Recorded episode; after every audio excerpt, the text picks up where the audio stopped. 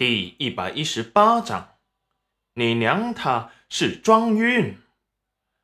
刘婶心事重重，眉头紧皱，不知道该不该把她看到的说给齐云染听。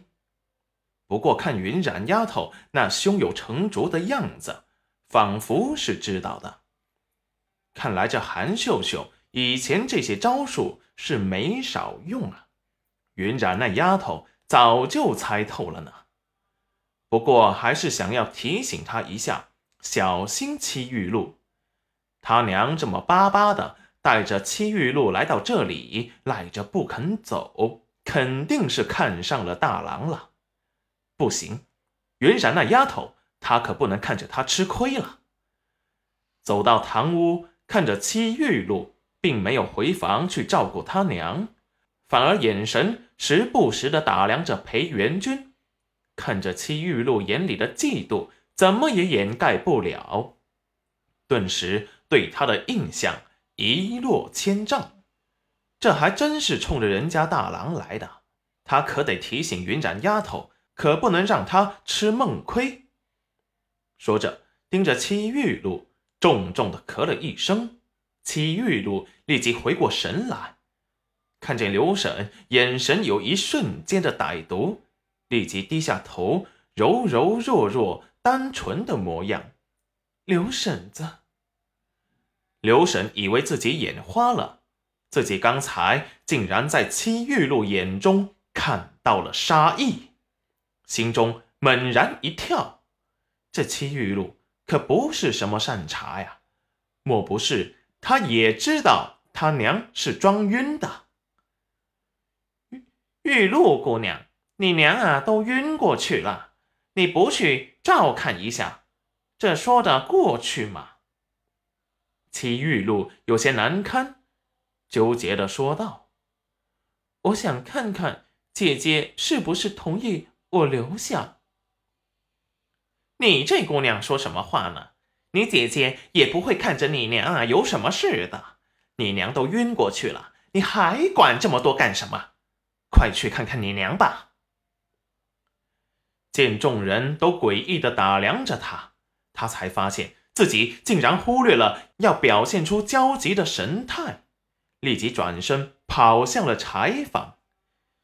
戚云染眉目微挑，看来火候还不到家呀，不能很好的掩饰自己的情绪。见他走了，刘婶子。才把戚云染神神秘秘的扯到了一边，说道：“云染丫头啊，刘婶这里有一句话想跟你说，不过你听完以后啊，可千万不要觉得刘婶是在挑拨离间啊。”你说吧，刘婶，我不会多想的。”戚云染轻松的说道：“就是，那个，你可要看紧了大郎啊。”我看你那妹妹看着大郎羞涩带怯的，每次都趁你们不注意，偷偷的打量着大郎。你可千万要注意，别在他们手上吃了梦亏呀！戚云染很意外，刘婶竟然发现了戚玉露的小心思。刘婶啊，放心，裴元君如果是我的，自然会永远是我夫君。不是我的，我强留也留不住。哎呦，云染丫头啊，可不能这么想啊！大郎啊，那是多好的人啊，对你也好，这么好的夫君，可千万别错过了。